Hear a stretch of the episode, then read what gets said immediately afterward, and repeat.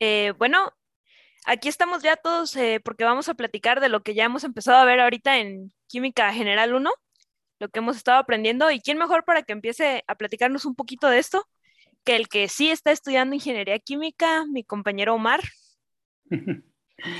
Hola, ¿cómo están, cómo están todos ustedes? Aquí, Omar. Ah, qué bueno, me da mucho gusto para, para poder empezar a empezar esta plática, esta charla de temas importantísimos que nos, que nos, que nos llenan de mucha, mucha pasión. Y, y, bueno, empezando, para poder platicar y para poder sentar las bases de, de todo lo que vamos a platicar, pues primero que nada hay que decir qué es la química, ¿verdad?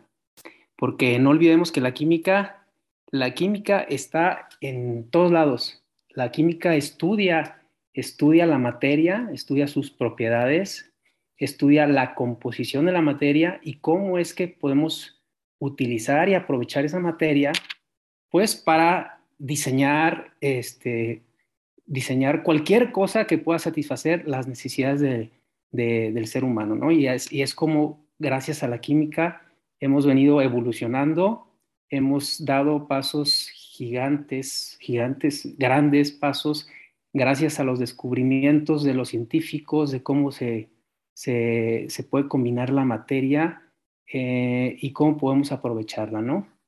Entonces, pues para esto eh, podemos también contar pues, con la participación de, nuestros compañeros, que en este caso, a ver si alguien me puede apoyar a platicarnos algo de, de este curso tan emocionante que llevamos hasta el día de hoy?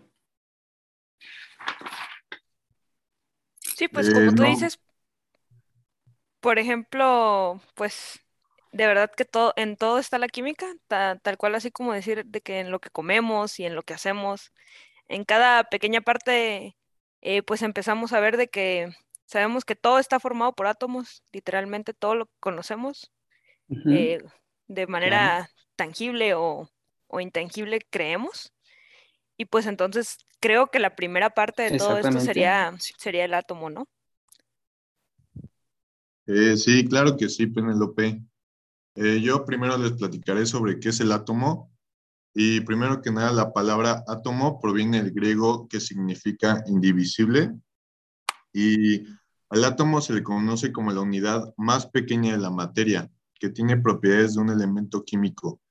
Es decir, pues que cada sólido, líquido, gas o plasma componen de átomos, neutros o ionizados. Em, ¿Qué más? El, el átomo es la partícula más pequeña en que se puede dividir un elemento sin que pierda sus propiedades químicas. Y para que lo puedan entender de una mejor manera, les daré pues, un breve ejemplo. Es como, pues vamos a imaginar que tenemos un trozo de hierro, ¿no? Y lo partimos en dos. Continuamos teniendo dos trozos de, hierro, pero cada uno tiene un tamaño más pequeño. Luego volvemos a partir de nuevo y así sucesivamente. Cada vez vamos a tener trozos más pequeños hasta que llegue un momento en el que únicamente nos quede un trozo minúsculo tan pequeño que ya no se pueda partir. De poder hacerlo, ya no sería hierro, sino un elemento distinto de la tabla periódica. Pues bien, este trozo sería el átomo del hierro. Eh, también los átomos son objetos muy pequeños, con masas igualmente minúsculas. Su diámetro y masa son del orden de 10 mil millones parte de un metro y cuatrillonésimas partes de un gramo solo pueden ser observados mediante instrumentos especiales, tales como un microscopio de efecto túnel. Y debido a esto les quiero platicar un poco acerca de los datos sobre un átomo.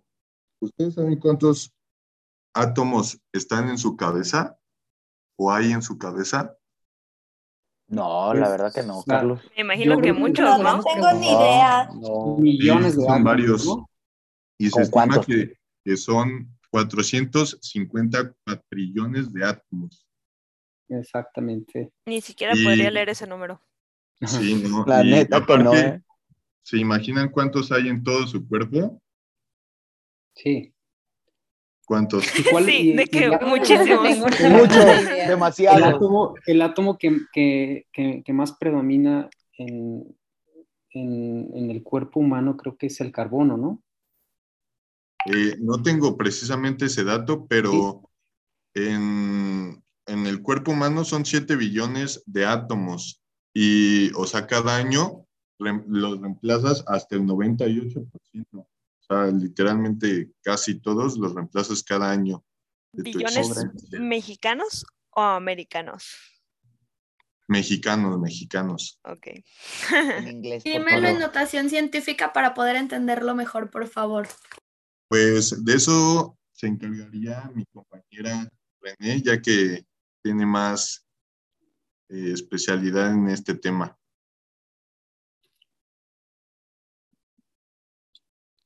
Muy bien, pues escuchemos René, a la de los números. René. Puedes, René. Hola. René, eh, René está teniendo problemas técnicos, pero bueno, no pasa nada.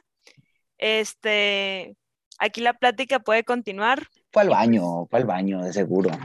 Ya sabemos que, que la notación científica, pues es, eh, también le dicen eh, notación exponencial, y pues es la forma en la que podemos escribir los números basados en potencias de 10. No sé si nunca han hecho un cálculo de que este, para alguna otra materia, ¿no? Otra cosa y que les da una respuesta que dice 5.4 por 10 a la menos 3. Bueno, eh, el número al que esté elevado este 10 eh, va a ser cuántos lugares se va a recorrer nuestro punto de la cifra que tenemos como un número. Eh, la notación científica se utiliza mucho en la química porque pues utilizamos cantidades muy pequeñas o muy grandes, ¿no? Entonces, por ejemplo, no sé si saben cuánto, cuánto pesa de que un protón, por ejemplo, ¿no? Pero es una cantidad tan, tan minúscula que no podríamos, o sea, que nos tardaríamos muchísimo si fuéramos escribiendo todos los dígitos que necesita para, poder este, nombrar ese número, ¿no? Entonces lo que se inventó fue una forma de como reducir la escritura numérica de valores muy grandes o muy pequeños. Entonces, pues, este, así es más fácil hacer de que cálculos con ellos, ¿no? Si el número es positivo, pues nuestro punto se recorre eh, a la derecha. De que, ajá, a la, derecha, y si nuestro número, si nuestro exponente es negativo, eh, nuestro punto se va a recorrer a la izquierda, haciéndolo más pequeño. Así es, Penelope. Y bueno, algo súper, haciendo relación a, eso que dices, eh, por ejemplo, todos sabemos que es un mol, ¿no? una unidad de medida, mide la cantidad de sustancia de la materia. Es un número tan grande que por eso este, lo, lo, lo transformamos en notación científica para decir que, un mol es 6.22 por 10 a la 23, ¿verdad? Es, es, una, es un número grandísimo. El número de abogado. Exactamente. Número de abogado. Me hace pensar de que en aguacate, porque abogado. sí. Yo en abogado, la neta. Abogado, también. Yo en abogado, ¿eh? Abograbo. Hay una cosa que se llama así, ¿no? ¿no? No sé qué es, pues, pero sí. No, yo de que el número de un abogado, ¿qué onda o qué? Entonces es fabuloso la notación científica porque es, es la forma para abreviar números grandes o pequeños, así sencillo. Y, pues se usa bastante, ¿no? Eh, sí, eh, la verdad, o sea, hace que sea mucho más fácil, ¿no? Este, utilizarlo. y también, pues, por ejemplo, ahí nos podemos meter como más de que al tipo de operaciones que podemos hacer ya sabiendo cómo funciona la notación científica, que era, por ejemplo, lo que hablan un poquito de que la ley del chorizo, le dicen. Ah. Exactamente, sí, exactamente. Y, la ley del, la regla o ley del chorizo tiene que ver con, con el análisis dimensional, precisamente. Precisamente. Y pues el análisis dimensional, pues ya lo sabemos, ¿verdad? Que es, que es, una es más que nada una técnica o un método para convertir o transformar unidades. Por ejemplo, si quieres transformar metros a centímetros cúbicos o kilogramos a libras, ¿no? Entonces, pues para poder convertir o transformar unidades, el análisis dimensional este, usa factores de conversión, ¿no? Y pues, ¿qué es un factor de conversión? El, factor de conversión es, un cociente, un cociente, o sea, una división en donde usas dos unidades en el fondo, ¿sí? Dos unidades para, para poder eh, obtener el resultado en la unidad que buscas, ¿no? Por ejemplo, este, les, puedo poner un ejemplo. Eh, si queremos convertir 200 mililitros a kilómetros, pues primero ubicas el factor de conversión, ¿no? Que en este caso sería que un kilómetro es igual a mil metros, ¿no?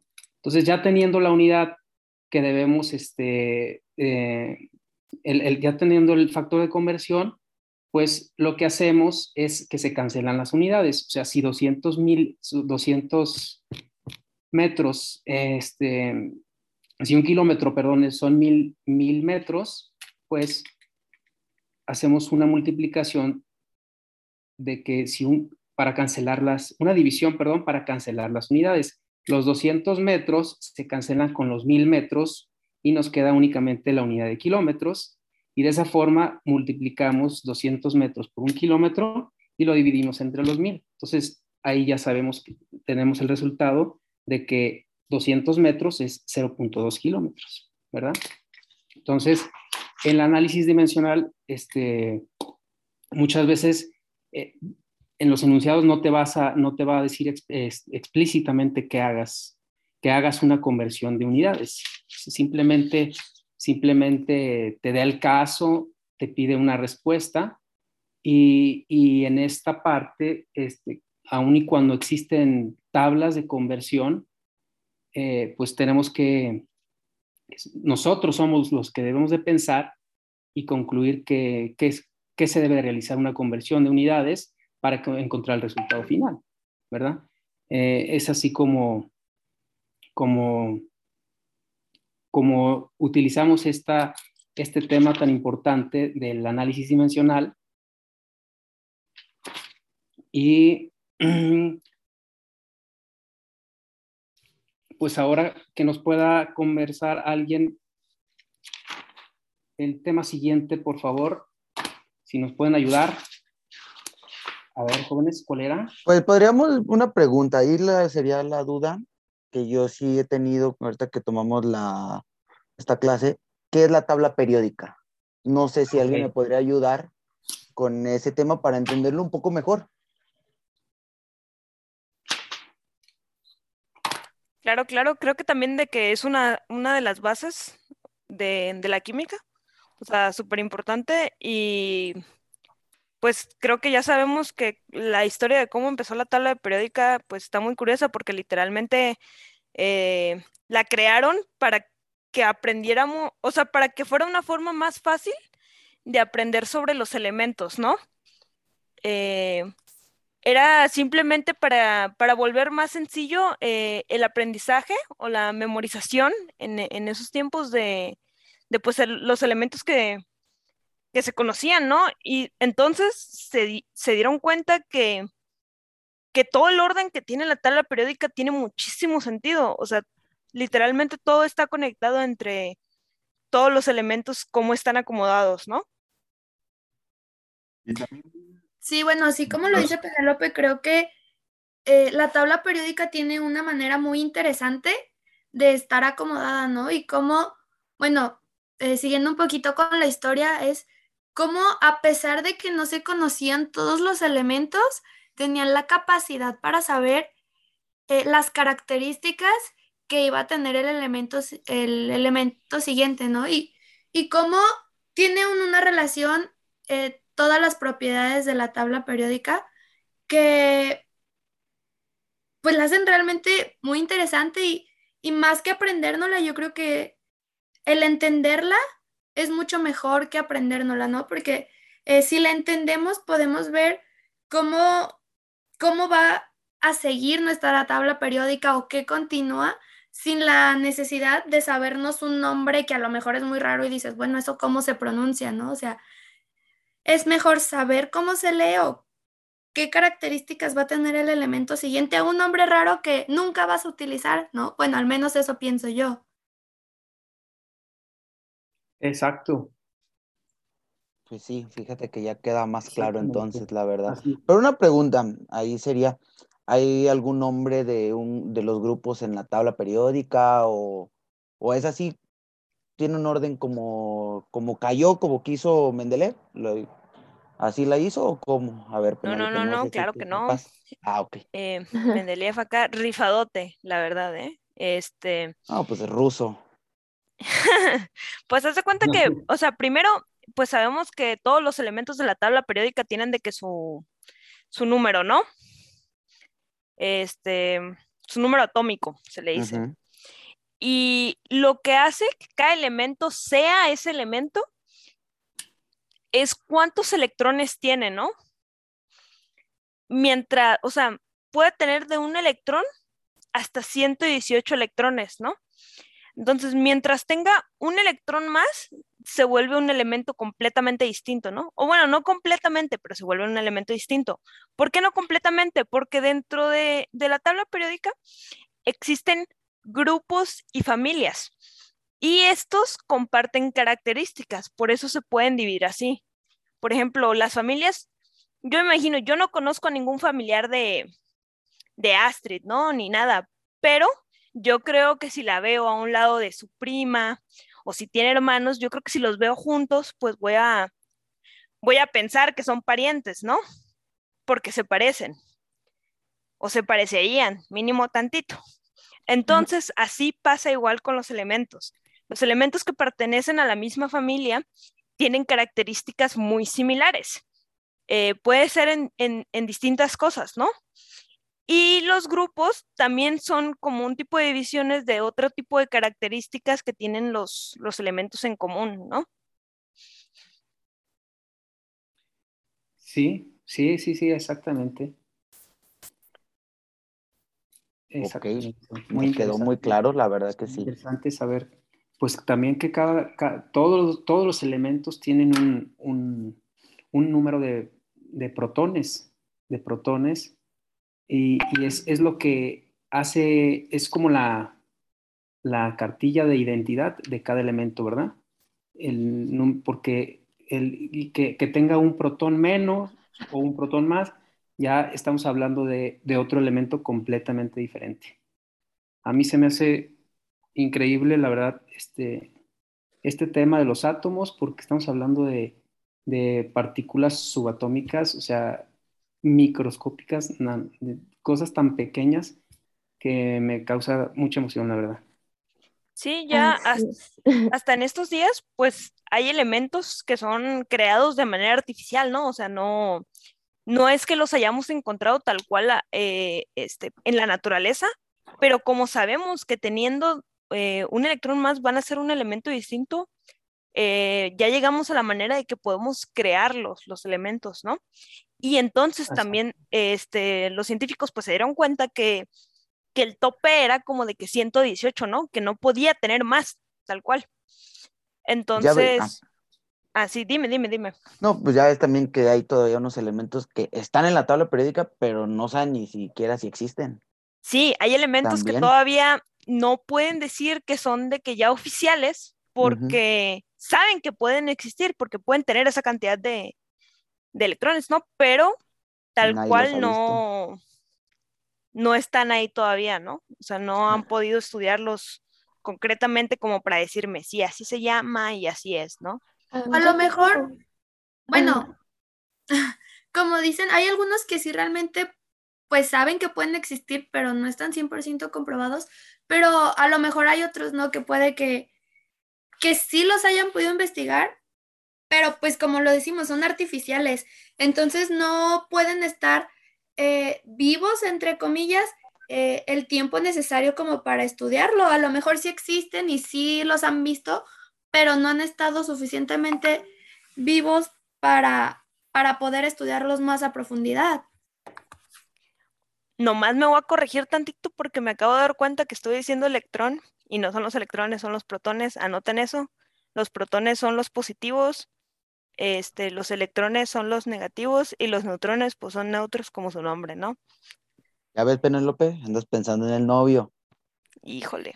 Sí, o sea, andas pensando en el novio. Es que mañana es viernes, pues.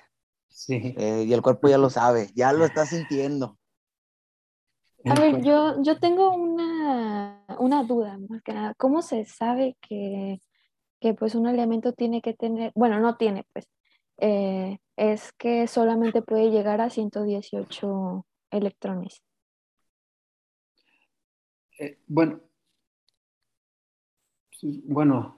Sí, dinos, no, son no, electrones, más bien creo que son protones, ¿verdad? Ajá, sí, sí, sí. Son protones, o sea, 118, el elemento número 118 es porque tiene 118 protones, ¿no? Según yo. ¿O estoy equivocado? No, no, no, sí estás bien, ah, yo, yo me equivoqué. Pero, ¿cómo? O sea, ¿por qué?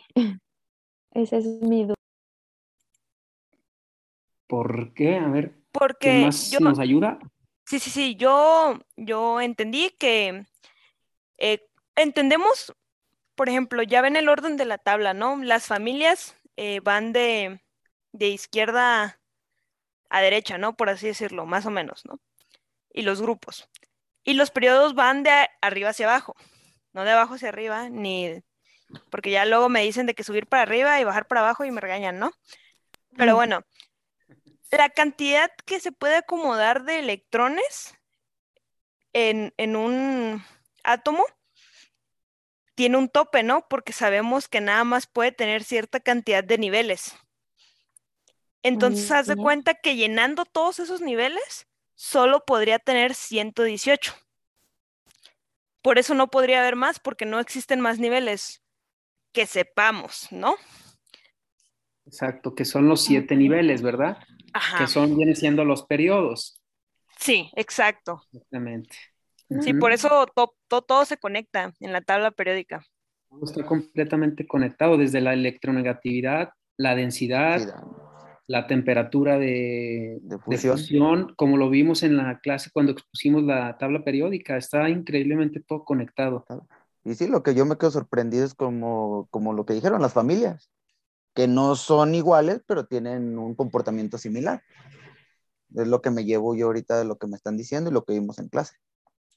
Sí, y, de hecho sí son protones y electrones, porque la misma cantidad de protones que tenga un elemento, los protones se encuentran en el núcleo, ¿no?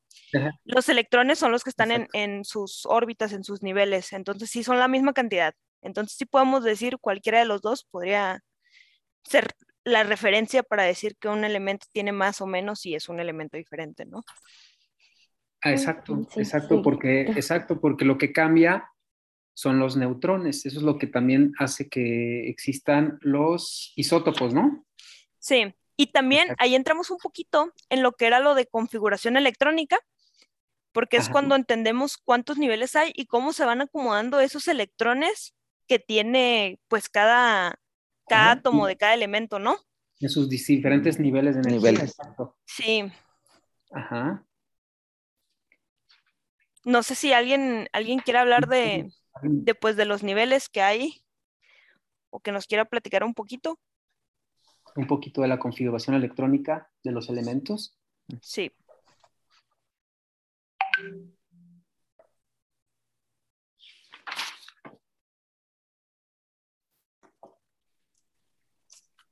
Si nadie quiere, pues también está bien.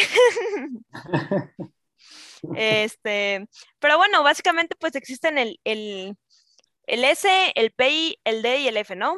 Son, son cuatro tipos, ¿no? Y, pues hay una que es como la pirámide con la que nos guiamos para, para elaborar la configuración electrónica, que pues seguía también por lo mismo de, los grupos, ¿no? Y los periodos. Hagan de cuenta, si ustedes están de que en el grupo 1, periodo 1 va a ser el, el 1S, ¿no? Que es el primero. Y conforme avancen de que a la izquierda va a ser de que el 2S, ¿no? Luego.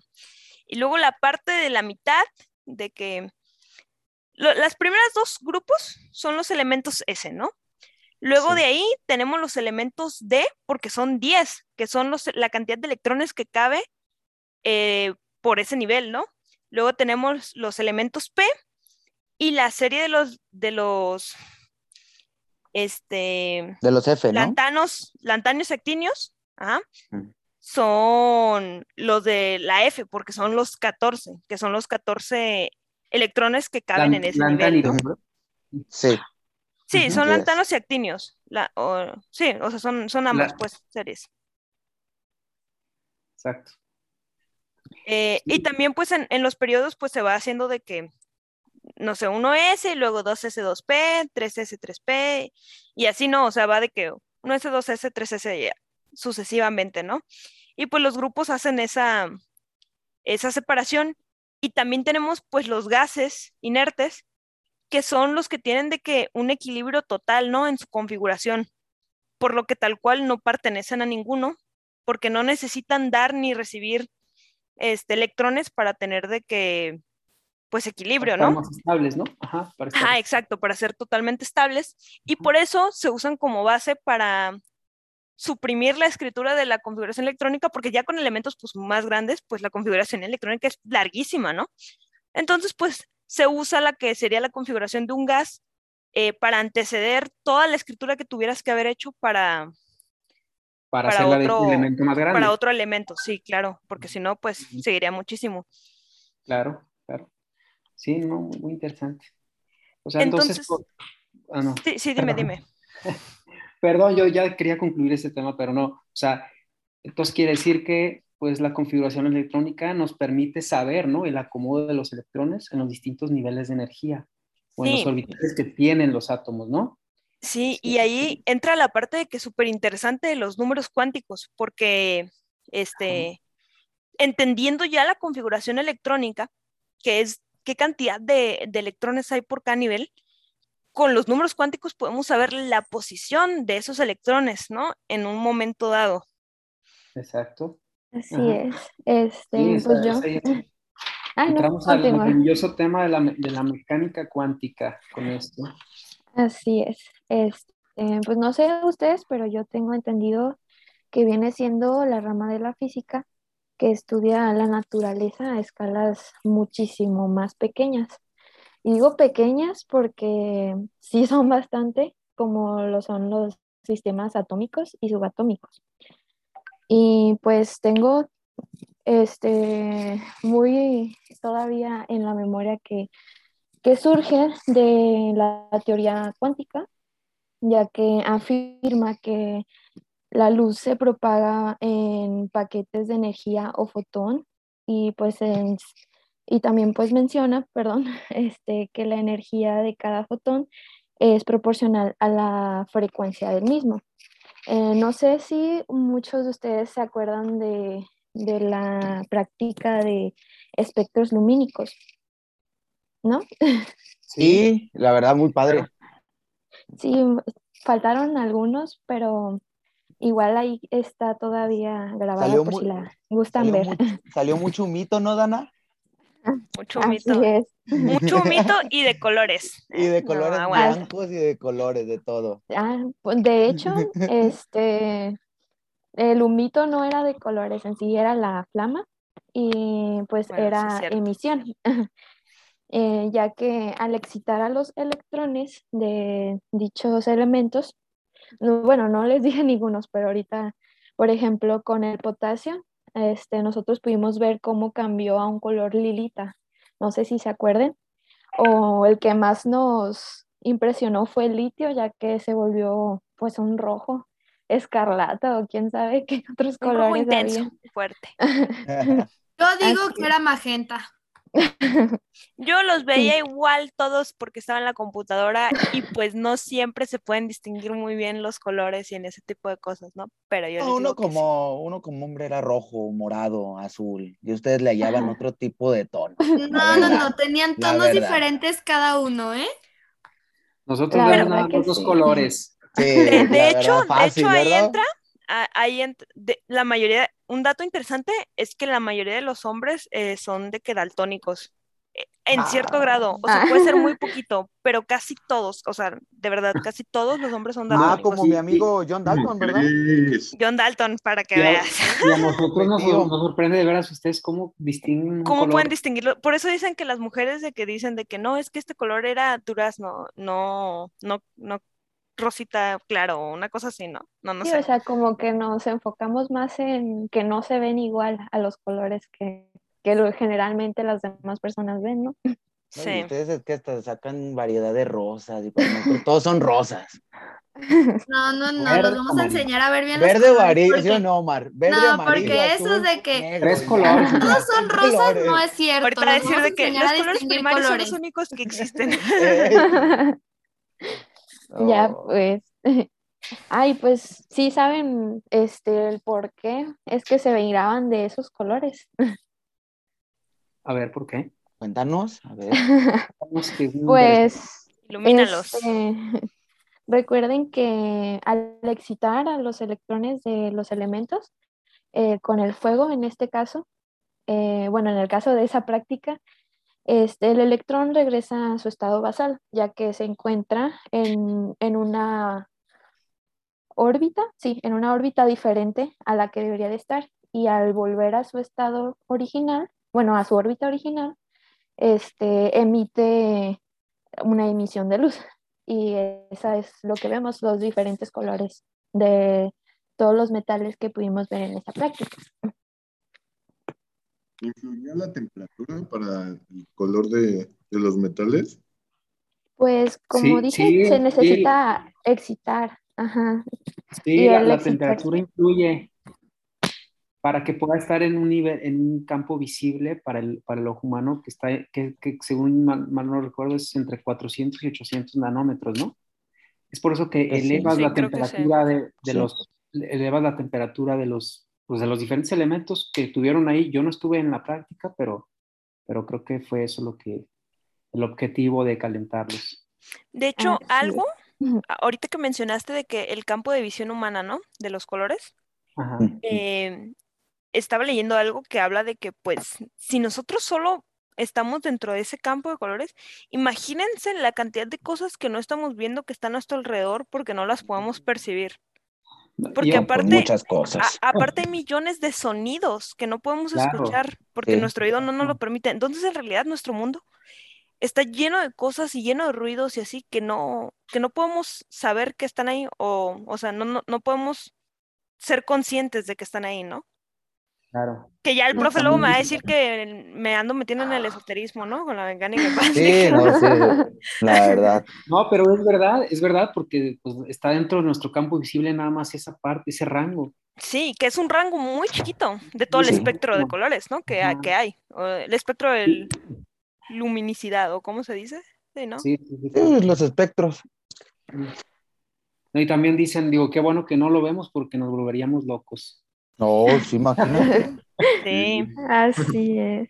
Como acá Polo ya con la, luego las últimas prácticas andaba queriendo agarrar de que polvito blanco y así, ¿no? Pues, ah, e, eso lo hablamos ahorita más adelante. Sí, no, no, ahorita. Primero, eh, creo que falta la parte de, de los números cuánticos, ah, porque eso está súper interesante. Sí, así es. De hecho, como tú lo mencionaste anteriormente, em, con ellos podemos saber tanto su, bueno, no al mismo tiempo, su energía, bueno, la energía y eh, la posición de este, de este electrón. Y con estos átomos, digo, con estos números cuánticos, perdón, podemos saber dónde estuvo ese electrón. Pero nunca podemos saber exactamente dónde, dónde está en este mismo tiempo porque como no, nunca se quedan en un solo lugar, pues es bastante difícil.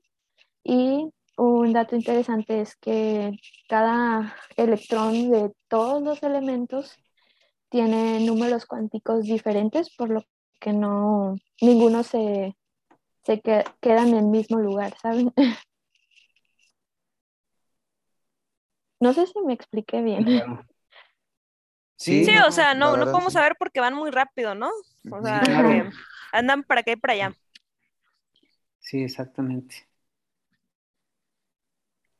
Ah, pues también lo que veíamos de que de lo rápido que se mueven, eh, el lugar donde están sería como una nubecita de color, porque sería la, o sea, la cantidad de posibilidades de dónde podría estar el electrón en ese momento, ¿no?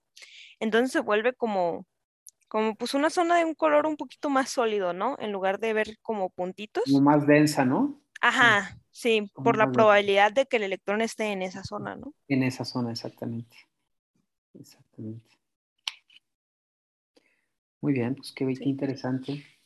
Y, es un tema pues muy, muy vasto, ¿eh? Ese que tocó Dana. Sí, es un tema grandísimo, porque por ejemplo, también está lo de que cuántos, o sea, los tipos de números cuánticos. Y no terminamos. Eh, que pues cuántos son, Dana, cuatro, ¿no? Y bueno, no estoy tan segura. Sí, eh, los de N, L, M, L y MS, que eran el, el número, pues el principal, el número angular, el magnético y el del spin, que es el de que, cómo, cómo gira, ¿no? Exactamente. Muy bien, la verdad, pues. Exactamente. Sí, no saben, este, también, pues se pueden los números cuánticos se representan, no sé exactamente el nombre, pero es como una E este, acostada con un palito en medio, como un tipo trito, no sé. Sí, ah, como un tipo ah, trinche, ¿no? Ajá. Ándale. Así es como, como se... Sí, no recuerdo el número. Sí, oh, digo el número, el, el nombre, el nombre. Creo que son funciones de onda, no estoy tan segura. Funciones de onda. Sí, o sea, que así se representaba. Sí. y no, no recuerdo el nombre. No, la verdad yo tampoco lo quise ahorita recordar y no. Sí, pero, o sea, el, que es como de que, pues un como un tenedor o como, como un candelabro donde ¿Han visto que en la película de La Bella y la Bestia, el que tiene de que las velas? con el que uno, de esos, haz de cuenta. Sí, sí, sí. Y pues aquí en los números cuánticos entra lo, de la relación que tenían con, la configuración electrónica, ¿no? Porque los números cuánticos también representan de que los niveles, los subniveles y así, ¿no? O sea, el, número, la, la, n, que es el número cuántico principal, pues representan el nivel, que puede ser pues de que este 1S, 2S, 3S, ¿no? El número, pues, del nivel. Luego ya el número angular, que pues es la forma que tiene el, eh, el orbital, o sea, pues sí, o sea, la, forma que tiene la, la, órbita, ¿no? Y ya esos son los de que S, P, D y F, ¿no? Y ya de ahí el, el magnético, o sea, son SP, D y F, pero son números. Entonces van de que 0, 1, 2 y 3, ¿no? Son los que se podrían poner. Y luego ya el magnético, que es tal cual de que el del orbital, o sea, ya no es la forma, es el orbital en sí. Y también va de que, este, de acuerdo al, al subnivel en el que esté, va a ser de que el rango que puede tener, ¿no? O sea, si es de que el, el 1 pues sería de que menos 1, 0 y 1, ¿no? Y si ya si fuera de que el nivel 2, pues sería de que del menos 2 al 2, y ya el 3, pues sería del menos 3 al 3 y así, ¿no? Para cumplir de que con toda la cantidad de subniveles que tienen este SP, D y F, ¿no? Y ya el último que puse es. de cómo giran, que si giran para abajo o giran para arriba. Y, y ya con eso tendrías de que la coordenada, ¿no? Que, o sea, son, ya, que lo, ya que lo ves así, pues suena muy fácil, pero imagínate para haber llegado al punto de entender eso con unas cosas tan chiquitas. Sí. Pues llevó bastante tiempo entonces. Deja del tiempo la capacidad que tuvieron eh, para poder analizarlas y encontrar un patrón en cada una y poder darles un nombre. Mucha paciencia. Y tuvieron paciencia, no se les hizo tedioso hacer las cosas también. La química es cuestión de paciencia. Paciencia, así, Así es. lo dice el profe. Tal cual. Tal cual. No digan, no vayan a decir tedioso ahorita porque si no, Tedioso no está. O sea, yo creo que, que en algún principio, pues, o sea, en algún momento, más bien, no nos cansa, ¿no? Pero, pero al menos yo creo que en realidad sí es un tema muy interesante, pues. O sea, pensar en, tal cual cómo funciona eso, pues está cañón. Sí. De ponerle atención y que te interese, si no, pues yo creo que sí se te va a hacer tedioso, al final de cuentas. Tediosa la estequiometría, ¿no? Híjole, no, ¿a qué te digo? no, no es tanto, solamente es de poner atención y, la, y se comprende y meterle mucha matemática también. Pero bueno, ¿saben? Yo sí les quiero preguntar, ¿saben qué es la estequiometría? O sea, ran- grandes rasgos, la verdad no. ¿no? Bueno, pues es la parte de la química que nos ayuda a estudiar las relaciones cuantitativas en las sustancias. ¿Qué es esto? Esto es lo que interviene en una reacción química, lo que nos da un reactivo y un producto. ¿Me doy a entender un poco o tienen alguna duda todavía en lo que vamos iniciando? Vas no, vas bien. perfecto, vas perfecto. Bueno, estas relaciones se pueden empezar formando Un mol a un mol, o si hablamos de mol a gramos, o gramos a gramos. Podemos tomar cualquiera de, estos, de estas medidas para empezar la estequiometría. Son las bases que podemos tomar para arrancar este tema. Las reacciones pueden ser entre reactivos y productos, solo que tienen que estar balanceados para que se pueda iniciar la estequiometría y estar y llegar a un punto correcto. Si me, me, me llevan la línea o todavía no. Sí, va, Todavía te sigo, Sí, sí, todavía te perfecto. sigo. Eh, bueno, ¿qué es esto de que te esté balanceada la ecuación? Esto determina las proporciones entre el reactivo y, un pro- y el producto. Hace que las reacciones químicas tengan lo que es eh, la masa de los reactivos igual a la masa de los productos. Creo que me estoy divagando un poco, pero pues denme chance. Yo también se me hace un poco difícil el tema. Este, pues bueno, existen dos maneras para calcular esto. Es por tanteo y algebraico.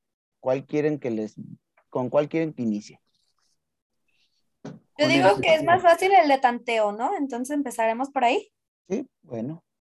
Bueno, el método de tanteo para calcular la estequiometría es, es fácil. Es de una ecuación, se debe seguir los siguientes pasos, que son, el primero es contar la cantidad de átomos de cada elemento químico de la, en la posición de los reactivos, que son los que están a mano izquierda, y comparar con la cantidad de los elementos proporcionados como productos, que están a mano derecha. Entonces tenemos que checar que tengan los, mismos los, los mismos átomos estas dos partes. ¿Para qué? Para que ya esté totalmente balanceada. Aquí caemos a una ley que la, que la dice mi, mi amigo, grandísimo amigo Toño Lavo, que es Lavoisier, que dice que la materia no se crea ni se, ni se destruye, solo se transforma. Toño Lao. Anthony. con- Anthony. no, pues no, Antonio, es que, ¿no? es que no, es que para Bueno, o sea, para los compas Toño, pues. Toñito, pues sí. Ok. Pues bueno, ¿alguna duda? ¿Algo que quieran también preguntarme? Y nos vamos. No, a- no, no, vas muy bien. Muy bien. Bueno, pues aquí para formar el cálculo estequiométrico, que es mol a mol, este tipo de reacción, de reacción la sustancia de partida está expresada en moles y la sustancia deseada se pide también a moles. En los cálculos este- estequiométricos, los resultados se reportan redondeándolos a los decimales. Igualmente, la masa atómica de los elementos deben utilizarse redondeadas o solamente dos decimales. ¿Ok? Sí, sí, que pues ahí es donde entra ya lo que decíamos de la notación científica, ¿no? Y, y pues ya ta- también nos ayuda mucho lo de lo del análisis dimensional, ¿no? Para obtener las unidades que necesitamos, ¿no? En, en, ya para hacer lo de estequiometría. Así es. Sí, están totalmente relacionados. Relacionadas, la verdad que sí. Ajá. Sí. Pues Claro. lo vimos y lo vimos en la práctica de, la, de esta semana del martes, que empezamos, que fueron con ácido clorhídrico y el carbonato de sodio, que al final, juntando los, dos, lo que creamos fue, lo que se transformó fue cloruro de sodio y dióxido de carbono y agua. Fue todo lo que hubo en esa reacción. No sé si lo recuerdan. Sí, el humito. Sí. El, sí, el humito que tuvimos y el, el, que, lo que dijo también mi compañera Penélope, el polvito blanco que decían que ya, me, que ya lo quería aspirar. Sí, que eh, probándolo. Ya hasta había sacado la tarjeta. Ya tenía la tarjeta. No, y luego el, ¿quién era? Carlos, que estaba bien preocupado de que el profe porque le iba a echar al cassette a los frijoles. ¿O eras tú, Polo? Eh, yo soy el que le digo. Polo, era Polo. es el que dice que si le echas bicarbonato a los frijoles acedos, que... se recomponen. No vayan a comer a casa de Polo, qué no miedo. Vayan a comer a casa de Polo. oh, Te va a decir, no, ya les falta se, barrio, se echó a perder el sándwich, pero ya le embarré de que bicarbonato, entonces no pasa nada, tú cómetelo. Bueno, no sé si alguna duda tuvieron. No, ninguna. Ninguna. Nada. Ese tema es bien importante por, y, este, y, y quedó tan, tan claro eh, con el video que nos mostró el día, creo que fue el día de, no sé si fue hoy o ayer, Ian, creo que fue ayer. El, el video del metano, en donde No, utiliza el 6% de- y luego el 9% para que nos diéramos cuenta de la magnitud de, de los resultados, ¿no? Entonces ahí te das cuenta cómo que, que es importante la estequiometría para cuidar y evitar el consumo excesivo de la materia prima, ¿no? Y de las reacciones. No, y qué bueno que me lo recuerdas, sí, cierto, que también es muy importante, aunque digamos que, ay, es un cálculo cualquiera o, o ni insignificante. No, en la industria es muy importante, y más mis compañeras nanotecnólogas me lo pueden decir, o, o tú que eres químico, me lo puede comprobar, de que, si no le ponemos la cantidad exacta para que haya una reacción, o puede quedar mal, o puede haber pérdidas, como contigo, Omar, que en la empresa, o si te costó muy caro el químico y le echaste de más y ya no salió. Creo que es muy importante lo que es la estequiometría en Oye. todos los ámbitos. Claro, claro. Hasta en la cocina, ¿no? Pero hay un dicho que dice, las, las recetas más ricas son las caseras que son al tanteo. Eh, sí, exactamente. Como les dije. Bueno, creo Y es que lo que les digo, échele bicarbonato cuando se les ha, se les ha hecho perder algo. Los frijoles. A los frijoles. Pruébalo y si no te hacen daño nos dices. Ya y tal sé. vez lo intentemos. Pero sí, o sea, no, no solo la estequiometría, pues, o sea, todo, como decíamos desde el inicio, o sea, la química está en todos lados. Entonces creo que muchas veces podemos decir que, que no está en nuestras carreras, cuando así está, ¿no? Por ejemplo, yo que estudio ingeniería mecánica, igual que Carlos, pues yo. mucha gente dice, no, pues es que para qué ocupa, se- ah, en ca- y, y Polo también, digo, ¿para qué ocupas eh, química en, en mecánica, no? Y tú pues al principio dices, no, pues sí, como que para qué. Y luego ya, o sea, ya que vas entendiendo más todo lo que necesitas, pues la mecánica es claro que está ahí porque, por ejemplo, si necesito construir algo, necesito saber cuál es el mejor material que puedo usar para construir eso, ¿no? Y que me va a ayudar muchísimo entender la composición de ese material, porque Exacto. sabiendo la composición del material, pues voy a entender todas sus capacidades, ¿no? Ajá. Entonces, pues puedo saber qué tanto, o sea, si, si me va a aguantar mucho peso, si no, si se me va a derretir, si no. Entre- entonces, pues, al menos en mecánica ya lo sentí como una cosa importantísima, ¿no? Sí, pues es como con nosotros, eh, lo que dices Sí. es la, en la industria de lo mecánico, cuando se hacen moldes o las piezas para carros, saber qué aleación o qué metal le vas a poner, si aluminio o metales que no, se, que no tengan corrosión o algo así, creo que sí es muy importante y saber cómo hacer las aleaciones, cómo trabajarlo, cómo llegar hasta qué punto de ebullición para fundir el metal y que tenga una reacción acorde a lo que necesitemos. Exactamente. Bueno, creo que la química tiene que ver así como en todas nuestras carreras, específicamente hablando de la mía. Eh, para la biotecnología, eh, creo que sí es muy importante para saber qué reacciones voy a obtener eh, al momento de hacer alguna proteína, de mezclar alguna proteína o de, o de hacer una modificación genética, ¿no? Saber cómo pueden reaccionar o obtener resultados más exactos, ¿no? sobre cosas que quiera hacer, modificaciones que quiera hacer. Así es. y, cada uno de nosotros se, da cuenta de, la importancia de la química en cada una de las ingenierías, porque todos estamos estudiando ingenierías diferentes. Pero bueno, por, eh, por lo que vea la mía, ya para, para que cerremos todos eh, eh, este, este capítulo, bueno, y esta conversación, por ejemplo, en la química, en la ingeniería, en la ingeniería química, es súper importantísima para el, para la, el, el traslado de fluidos o por el, para el diseño de procesos químicos, eh, la tecnología, diseño de maquinaria, o por ejemplo en los polímeros, que yo, yo, yo eh, trabajo en una industria, en la industria del reciclado, es importantísimo conocer la materia, conocer cuáles son sus propiedades físicas, químicas, eh, ópticas y poder en ese sentido elegir, como tú dijiste, Penélope, el, el producto o el polímero ideal para poder fabricar eh, pues, infinidad de artículos, ¿no? Entonces, esa, e, esa parte de la química, o sea, para mí es la base y es importantísimo. y Carlos, ¿tú qué nos dices, Carlos? No, pues la química, como dijo Penélope, este, o sea, en mi rama, en nuestra rama, es muy importante pues por las aleaciones y todo eso, en cómo fabricar un carro, este, los materiales que tienen que llevar y las temperaturas que puede soportar. Sí, sí está muy cañón. Y pues en todo lo, o sea, sobre todo, cómo los elementos pues tienen distintos... Este, y cómo te tapaste, Carlos. ¿Dónde? Te tapaste y ya no se te escuchó. Ah, perdón, perdón. Y pues sí, eso.